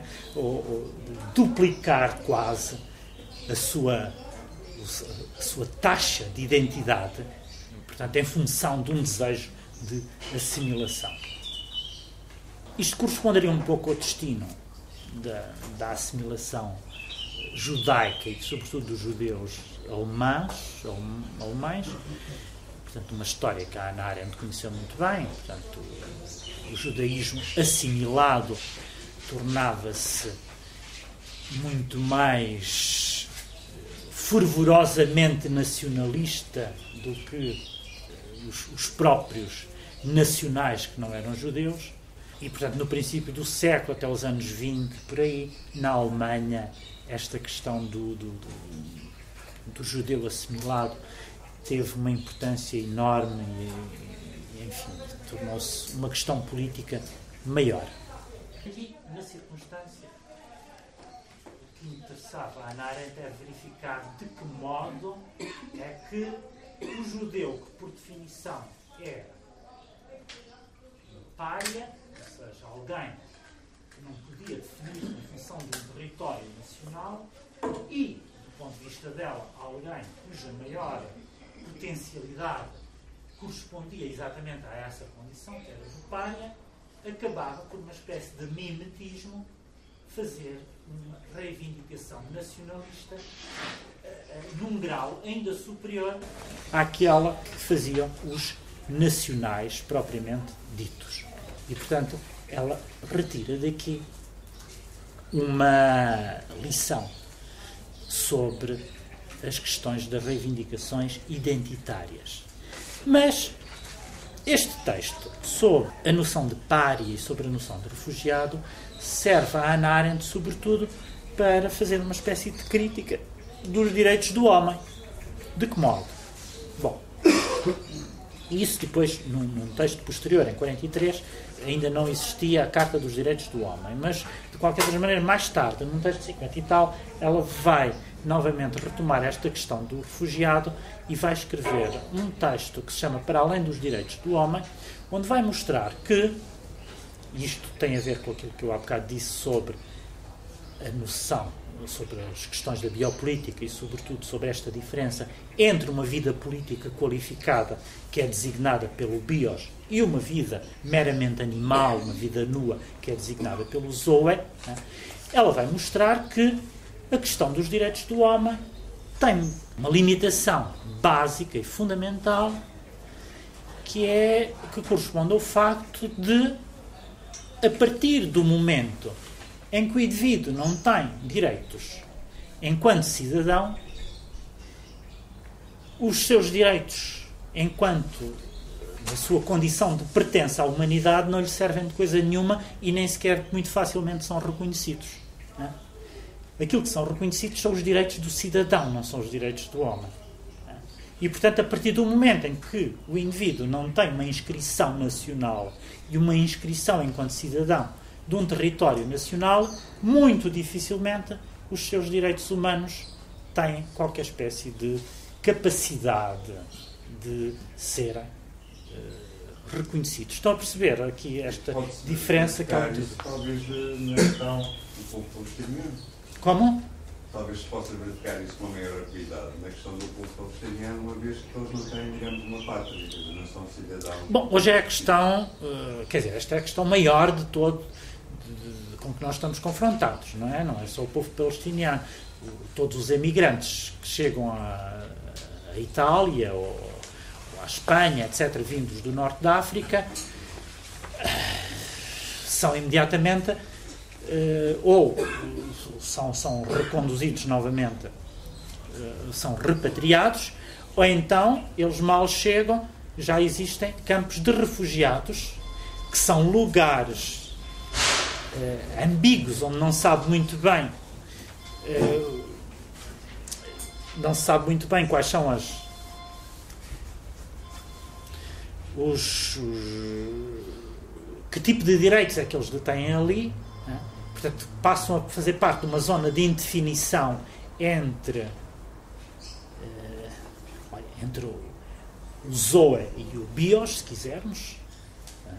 portanto, entre a vida qualificada e um certo tipo de vida animal quase, e vida nua, portanto, expostos a uma condição jurídica que é indefinida, que não se sabe muito bem qual é, que é exatamente a mesma condição do, do mesmo estatuto que tinham os presos os detidos pelos americanos depois, de, depois e durante a guerra do Iraque, não é? Que passavam imediatamente, Guantánamo seria, é, foi, foi um pouco o emblema disso, uh, de um território onde juridicamente não são aplicadas as mesmas regras. É? Porquê Guantánamo? Isto é importante. Porque, porque precisamente Guantánamo não faz parte do território americano, não é? E portanto as ações praticadas ali não podem ser não sei exatamente como é que as coisas estão neste momento, não podiam ser uh, uh, submetidas ao mesmo tipo de critérios jurídicos. E, portanto, a autonomia jurídica que a América preserva como um dos seus princípios mais sagrados uh, não podia exercer o seu poder naquilo que se passava em Guantánamo, porque aquilo já não fazia parte do território nacional. Estão a ver? Ou seja, eh, este tipo de ação sobre os detidos implicava colocá-los num no man's land onde o ordenamento jurídico não tem o mesmo tipo de atuação, não pode ter o mesmo tipo de atuação. E, portanto, as pessoas são desqualificadas dos seus direitos porque não fazem parte de um território nacional. São, portanto, fazem parte de um território uh, indefinido, que, que, que, tem as suas leis próprias e onde elas são destituídas de qualquer espécie de poder de representação política. A sua vida passa a ser qualificada, ou melhor, é desqualificada do ponto de vista político. Se quisermos, isto já estava anunciado nesse texto da Hannah Arendt, quando ela fala da diferença entre e das limitações dos direitos do homem, quando diz isto dos direitos do homem é muito bonito, mas é impossível reconhecer direitos do homem quando a eles não se sobrepõem os direitos do cidadão. É? E, portanto, os direitos só são reconhecíveis em função de um sistema jurídico nacional ou do reconhecimento de, de, dos cidadãos enquanto tal, e, portanto, em função de uma pertença nacional, a partir do momento em que não há essa identificação e essa pertença nacional, os direitos, por simplesmente, desaparecem, são suprimidos. E, eh, portanto, toda a experiência moderna nos diz que é possível isolar essa tal vida nua em que as pessoas passam a ser destituídas de direitos políticos, jurídicos, cívicos, a partir do momento em que elas são destituídas de nacionalidade né? e ocupam outro território que não é o delas. E, portanto, perdem identidade civil. Hum? O, caso trágico e simbólico de Sarajevo foi muito batido. Sim, exatamente. Mas, e, e, portanto, nós podemos ver isso que se aplica em todos os casos. Ou seja, os americanos po podem ter criado Guantánamo precisamente porque ali não estavam a cometer nenhuma infração em relação ao seu ordenamento jurídico. Do mesmo modo que os nazis conseguiram exterminar. Eu não estou aqui a estabelecer nenhuma espécie de equivalência. Desculpem lá eu ter passado um, assim tão automaticamente de uma coisa para a outra. Não quero estabelecer esta equivalência, não, não ousaria fazê-lo e nem tenho. Dizer, não sei, ah, para além de que, quer dizer, aquilo que eu sei que se passou em Guantánamo é o que toda a gente sabe, que leu, etc, etc. Uh, mas, o, o, do mesmo modo, os, os, os, nazis conseguiram exterminar 6 milhões de judeus sem terem cometido nenhum crime. Uh, porque, e, e, e, isso está bem estudado, e aliás no livro o Agamben mostra isso, eles tiveram o cuidado de alterar, não só de alterar as leis, como de criar territórios, que eram aqueles territórios dos campos de extermínio, onde o ordenamento jurídico não se aplicava da mesma maneira. E em que, portanto, era declarado o estado de exceção. Estão a ver? E, portanto, sob o estado de exceção, obviamente, havia coisas que eram permitidas que antes não eram. E, portanto, quando se pensa que uh, uh, o, os nazis uh, chacinaram, aniquilaram 6 milhões de pessoas contra aquilo que seria uh, o ordenamento jurídico, contra o que seria a lei, ou por simplesmente que eles aboliram a lei para fazer isso, ou não tiverem em conta a lei. Não, eles tiveram em conta a lei. Criaram leis de propósito para poderem fazer isso sem que cometessem infração à lei, para não cometerem infração à lei. Está a ver? E criaram a ideia de um estado de exceção permanente. Uh, e, portanto, sempre que nós encontramos, ao longo deste século, sempre que nós encontramos essas situações, seja de extermínio, de aniquilação, de, de, retirar às pessoas os direitos mais básicos, cívicos, políticos, etc., geralmente isso vem acompanhado de uma alteração das leis e, sobretudo, da aplicação de leis que têm a ver não com a regra jurídica, mas com, uma, com a instauração de um estado de exceção. E aqui eu gostaria de vos ler um pequeno excerto do Walter Benjamin, que, uh, como vocês sabem, devem saber, já ouviram falar, é um dos autores mais importantes do século XX, uh, uh, um grande filósofo, geralmente conhecido por um um livro muito citado, um livro, isto é, um texto muito citado, depois foi publicado em um livro chamado A Obra de Arte na época da sua reprodutibilidade técnica, mas em, o, o, o Benjamin suicidou-se em 1940, quando ia fugir dos nazis, uh, tinha, vivia em França, mas o regime de Vichy também estava quer dizer, começou-se a sentir ameaçado. Em França ainda esteve, algum, esteve num campo de trabalho, porque era judeu, e depois conseguiu, com um grupo de alemães, uh, fugir e tentavam, como aconteceu aos alemães, chegar a Lisboa para apanhar o barco para a América e uh, na fronteira entre a França e a Espanha suicidou-se em 1940 numa, numa pensão em Portbou, perto de Barcelona, portanto mesmo na fronteira.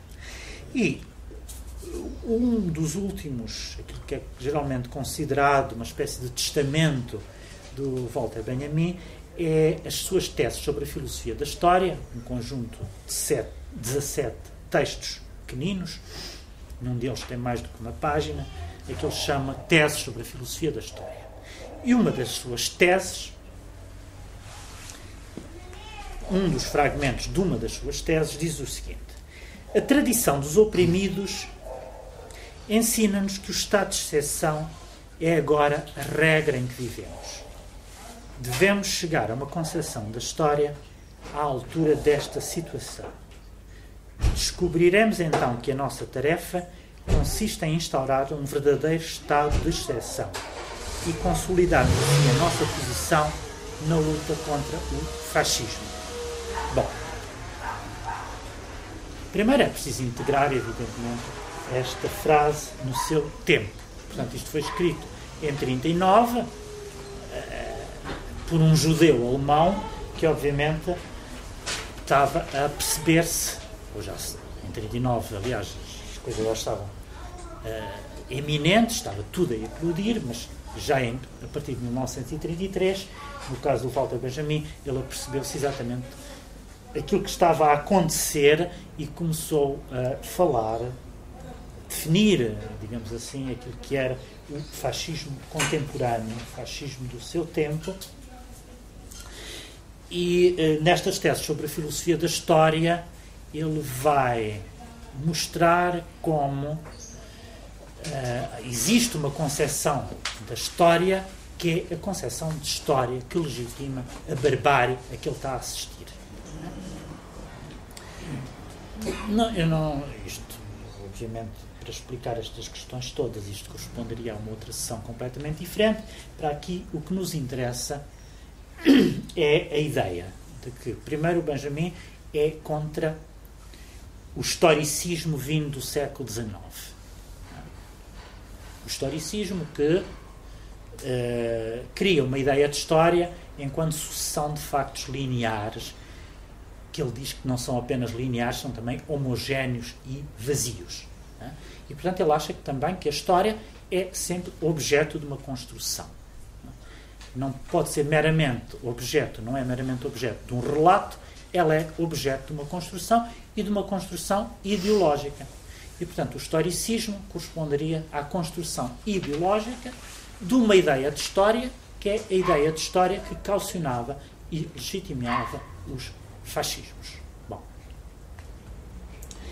E eh, todas estas teses sobre a filosofia de história corresponderia à sua tentativa de construir uma outra ideia de história, não baseada na continuidade, nem na linearidade, nem nessa ideia de sucessão de factos homogéneos, uma ideia de história, enfim, muito mais complicada, que opera por saltos, que cria constelações entre épocas completamente diferentes, etc, etc.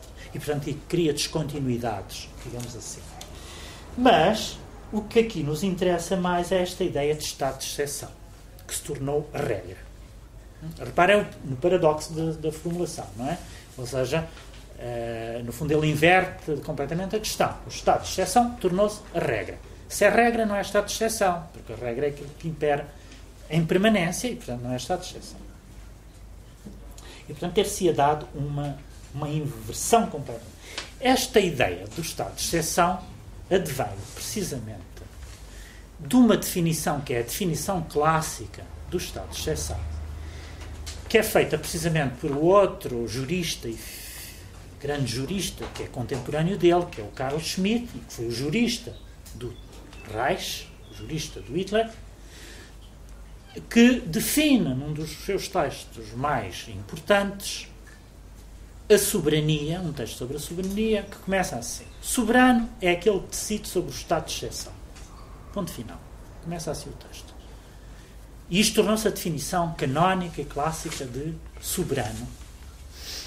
O soberano é aquele que decide sobre, sobre o estado de exceção. Portanto, quem tem soberania, o soberano não é aquele que decide, que aplica a lei no, na sua, no seu estado normal, na sua, no, no, que aplica o ordenamento jurídico vigente. Não. O soberano é aquele que tem o poder de suspender o ordenamento jurídico para declarar o estado de exceção. Se não tem, se só tem o poder de aplicar o ordenamento jurídico vigente, ele não é soberano. Aqui só, só um pequeno parênteses para vocês perceberem, talvez vos possa parecer estranho este diálogo entre, por um lado, enfim, diálogo implícito. Parece que houve só uma carta trocada entre eles, que aliás não é conhecida, nunca apareceu. Mas entre, por um lado, um judeu alemão, que é o Walter Benjamin, que ainda por cima nos anos 30 se converte ao marxismo, e um jurista nazi, como é o Carl Schmitt, que morreu, aliás, já nos anos 80 lá por aí fora. Portanto, ele viveu quase até aos 100 anos. E, curiosamente, a história da sua recessão é muito complicada e estranha, porque, a certa altura, ele começa a ser lido e reivindicado até por um setor da esquerda, o que é estranho. Por exemplo, em Itália, que é um dos um dos sítios onde ele tem uma recepção mais calorosa, a partir dos anos 60, ele é sobretudo lido por gente de esquerda que se reivindica dos ensinamentos do, do Carlos Schmitt. E portanto o Carlos Schmitt aqui não é um judeu muito, não é um judeu, desculpa, não é um nazi muito típico. Ele foi julgado em Nuremberg, eh, esteve na prisão durante uma série de anos, depois saiu da prisão e continuou a fazer a sua vida, nunca mais deu aulas, nem nada disso, mas continuou a escrever e, portanto, morre já muito tardiamente. E, digamos, é uma pessoa que faz uma crítica da democracia e do liberalismo. Nós percebemos isso porque ele faz uma crítica da democracia e do liberalismo que fornece argumentos também a uma certa esquerda que está interessada em fazer uma crítica da democracia, mas para a qual não tem argumentos, digamos, filosóficos ou políticos e aí, de facto, o Carlos Schmitt é de uma grande ajuda, fornece esse instrumentário político, ideológico, filosófico, para fazer uma crítica da democracia e, do liber, sobretudo, do liberalismo e do parlamentarismo democrático. Mas isto é apenas um parênteses. Aqui o que nos interessa é que o Benjamin vai buscar ao Carlos Schmitt esta noção de estado de exceção,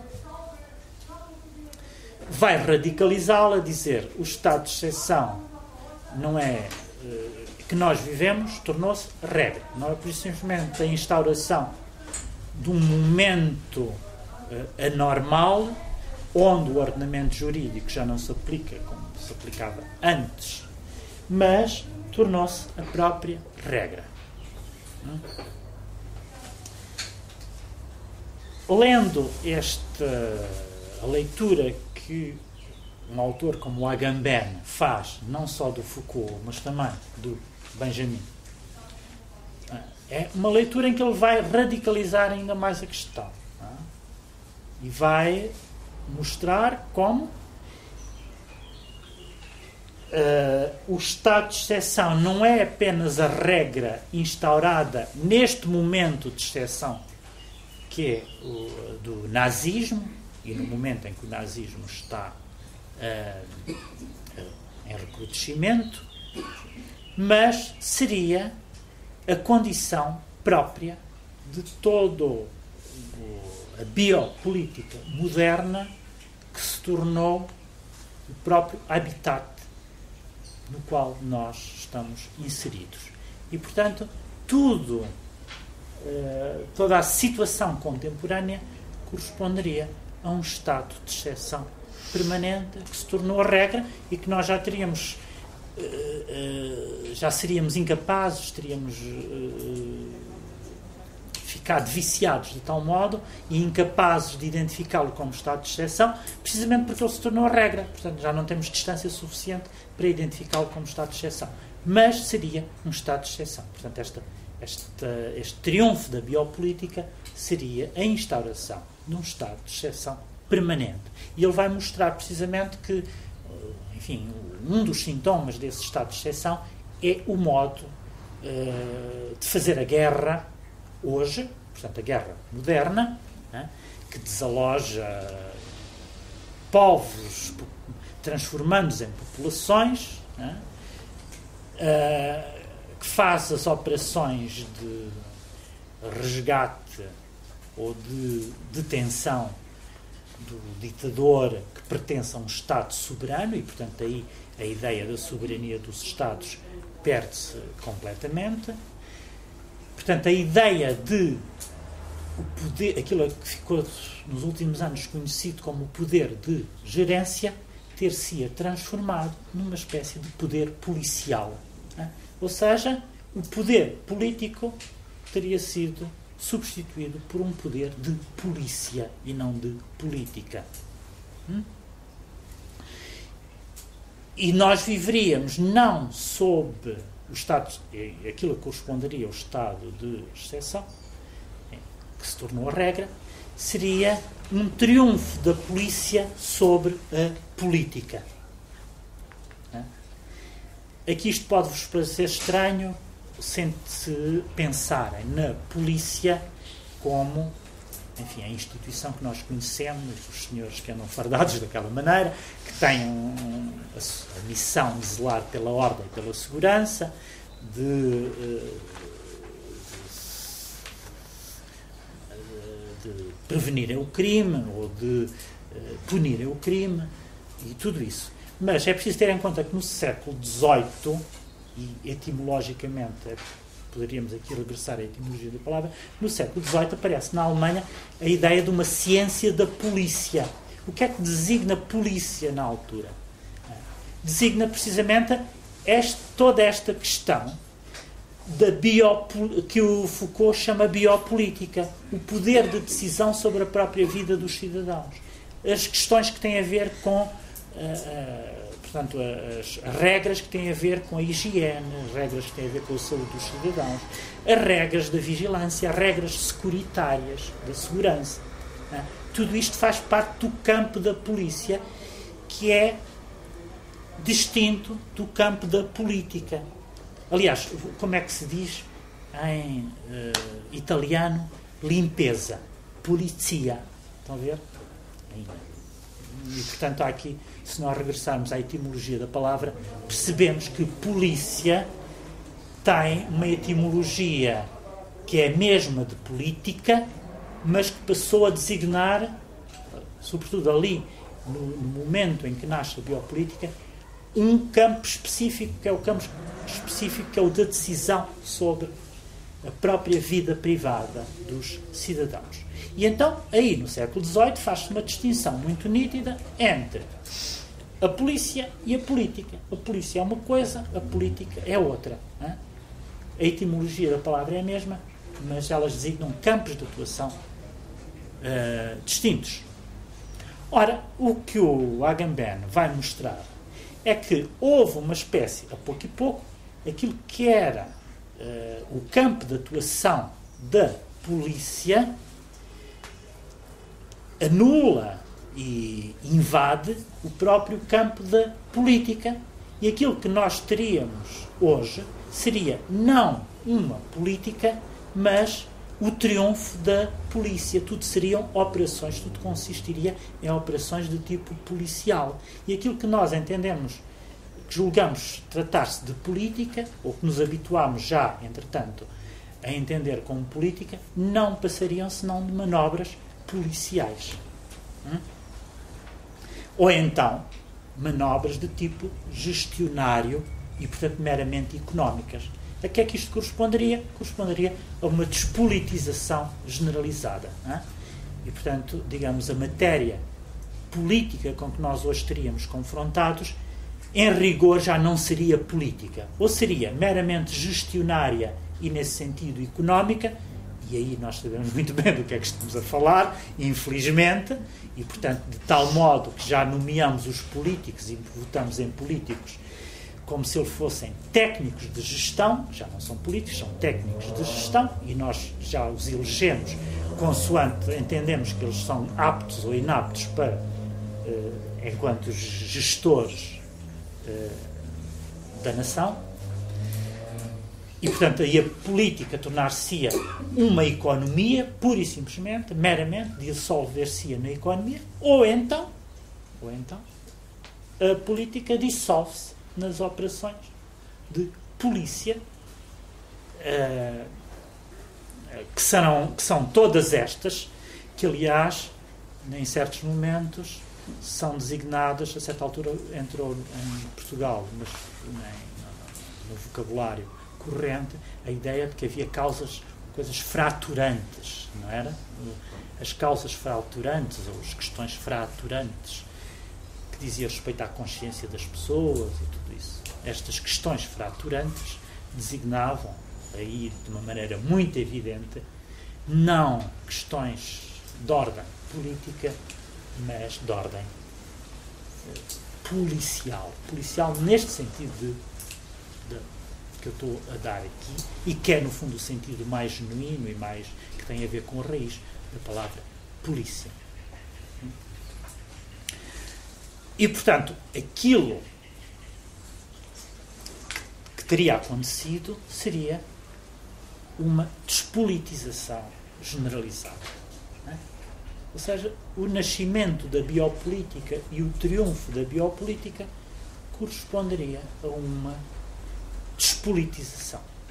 Isto já tinha sido diagnosticado, foi diagnosticado primeiro essa ideia de uma despolitização por este grande jurista nazi, o Carl Schmitt, mas depois a própria Ana Arendt vai mostrar uh, também uh, que de facto a nossa época seria marcada por essa despolitização.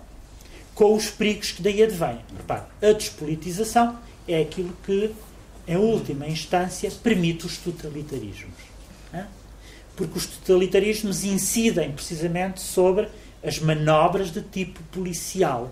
Portanto, os, os totalitarismos, todos eles, operam uma despolitização, incidem sobre aquilo que é da ordem do policial ou sobre a ordem do meramente gestionário. Tudo passa a ser objeto de governação, tudo passa a ser normalizado enquanto objeto de governação. Ora, isto é que é uma coisa completamente nova na história da modernidade e que nós, provavelmente, se não soubermos a história, naturalizamos, mas nem sempre foi assim. Portanto, a política, em termos clássicos, tinha um poder de atuação e de jurisdição sobre um território que pertencia à esfera pública dos indivíduos portanto, aos, às questões, digamos assim, de integração do indivíduo na polis, na civilidade, na cives, e tudo o resto que fazia parte da vida privada já era aquilo que escapava ao domínio da política. A política não tinha esse poder de intervenção sobre a vida privada dos indivíduos. Hum? E, portanto, havia aí uma espécie de território quase sagrado, digamos assim, que escapava às decisões do poder político. Ora, toda a espécie de recrudescimento de reivindicações identitárias que se dão nas últimas décadas e um pouco em todo este século, mas com recrudescimento maior nas últimas décadas têm que ver precisamente com o triunfo da biopolítica. A reivindicação identitária é simultaneamente o reclamar um direito, mas ao mesmo tempo reconhecer ao poder político uma decisão sobre a vida privada do indivíduo. Portanto, é uma delegação do indivíduo uh, no, no, nas mãos do poder político Uh, e, portanto, a questão da identidade torna-se uma questão que tem uma incidência política maior, precisamente por isso, porque a identidade deixa de ser uma coisa meramente privada, torna-se objeto de decisão política e torna-se também objeto de uma arma de reivindicação política. Portanto, aqui a coisa tem dois aspectos: tem um lado positivo e outro lado negativo, se quisermos. Se traduzirmos as coisas em, enfim, se quisermos aqui encontrar polos negativos e polos positivos. Corresponde simultaneamente a uma, a uma, uma, a uma eh, reivindicação em que, portanto, em que o indivíduo julga adquirir direitos, mas ao mesmo tempo, ao mesmo tempo está a adquirir direitos, ele está a perder autonomia, porque tudo aquilo que diz respeito à sua identidade passa a ser dissolvido uh, num território vasto que é o das decisões de ordem política, ou se quisermos ser mais rigorosos, de ordem policial. Política neste sentido policial. E aí começa-se a perceber que as questões de direitos, sejam eles de direitos sexuais, de direitos sociais, de direitos eh, que dizem respeito ao género, não? os direitos das mulheres, portanto, todo o tipo de direitos que são minoritários, de, ou melhor, de, de grupos minoritários, as pessoas, ao mesmo tempo que reivindicam o direito, acabam por o perder de alguma maneira, porque esses direitos passam a ser incluídos nos próprios cálculos do poder político. Né? E, e, portanto, aí a questão da identidade torna -se sempre uma, uma questão ambígua. Um dos exemplos que o Foucault dá, ele vai mostrar, fazendo esta espécie de arqueologia, a que ele chama portanto, trabalho arqueológico, ele vai lidar com, digamos, uma identidade, uma questão identitária, que é uma questão essencial que diz respeito à figura, isto na, na sua história da sexualidade, que são três volumes, né? ele vai mostrar como, por exemplo, a homossexualidade é uma invenção do século XIX. Né? Antes não, não, não, não existia. Não existia a homossexualidade.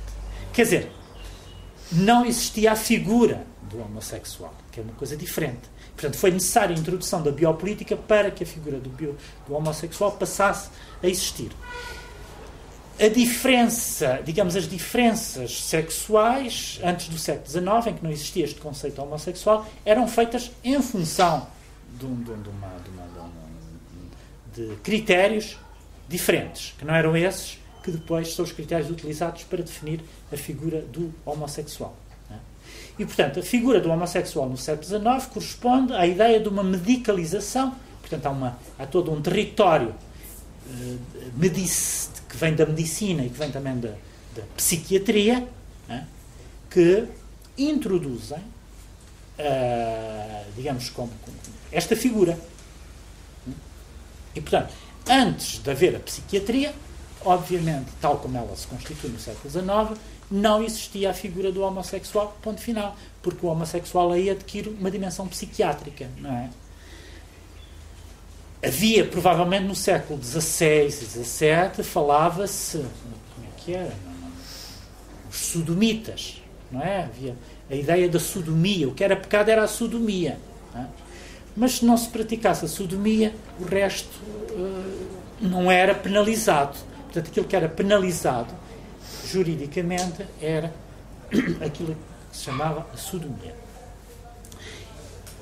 E daí, por exemplo, na história da sexualidade, o Foucault mostra isso, diz é errado pensar-se que os gregos uh, admitiam ou tinham alguma espécie de tolerância para com a homossexualidade.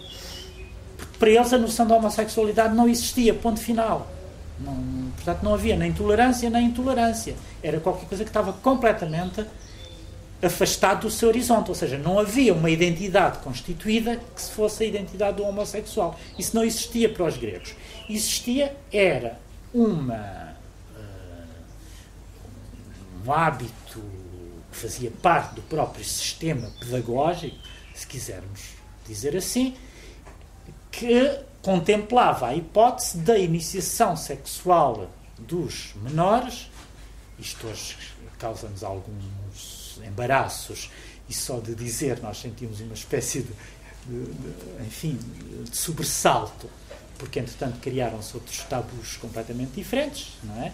Mas a ideia de que a, a, iniciação sexual dos menores era feita pelos adultos e, sobretudo, pelos professores é? do mesmo sexo. E, portanto,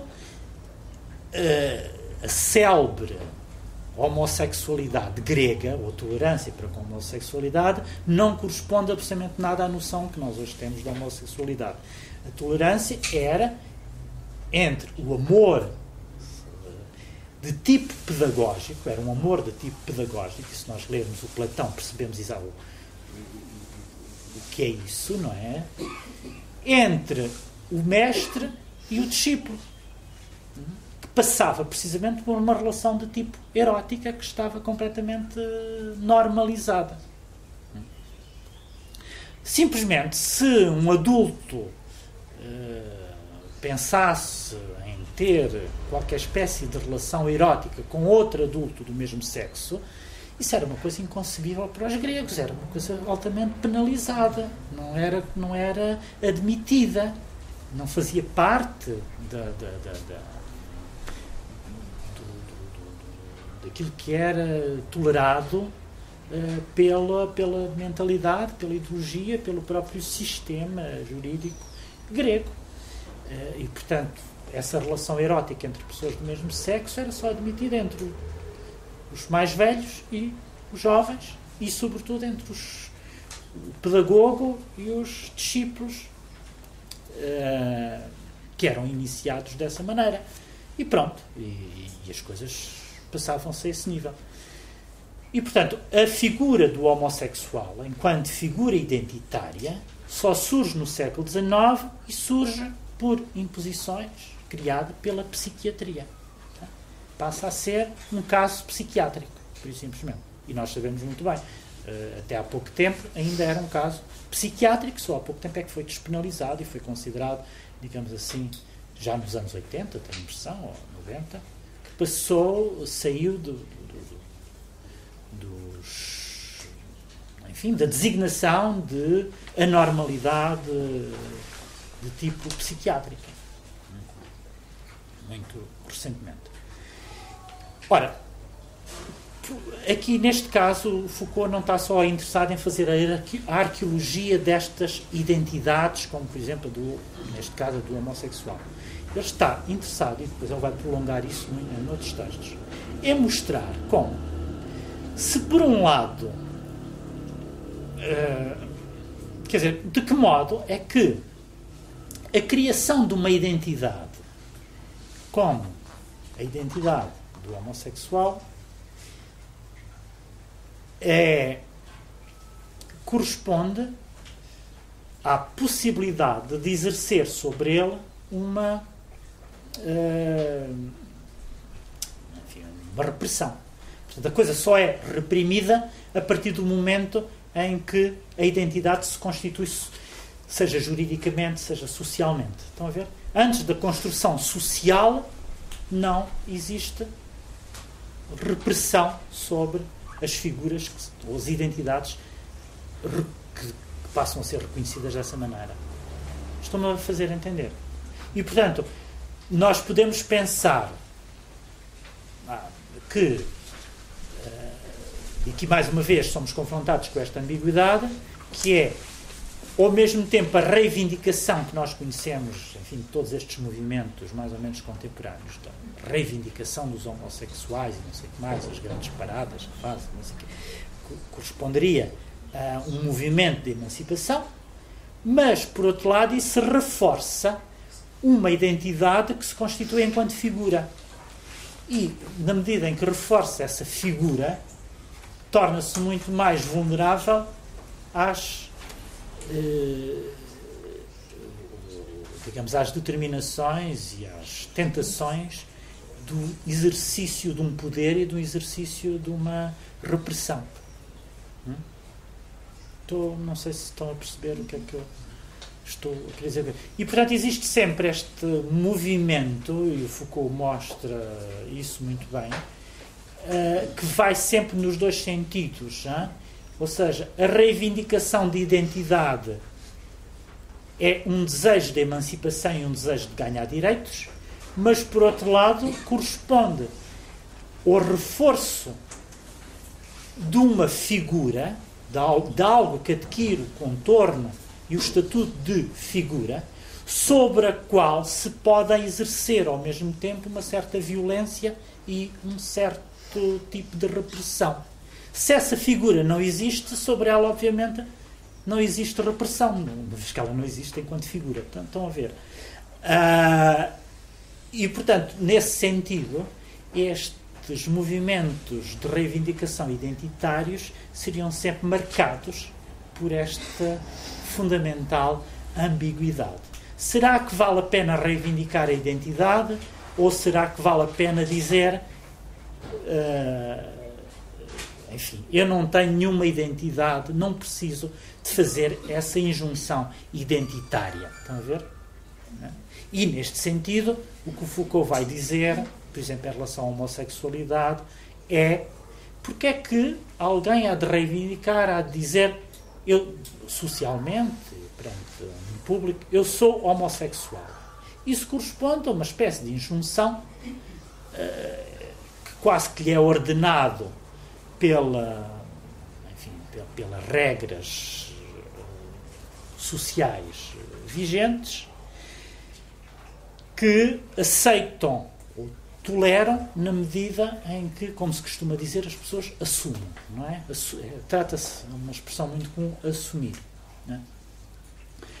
Mas essa é a lógica que eu estou aqui a definir desde o início da biopolítica, não é?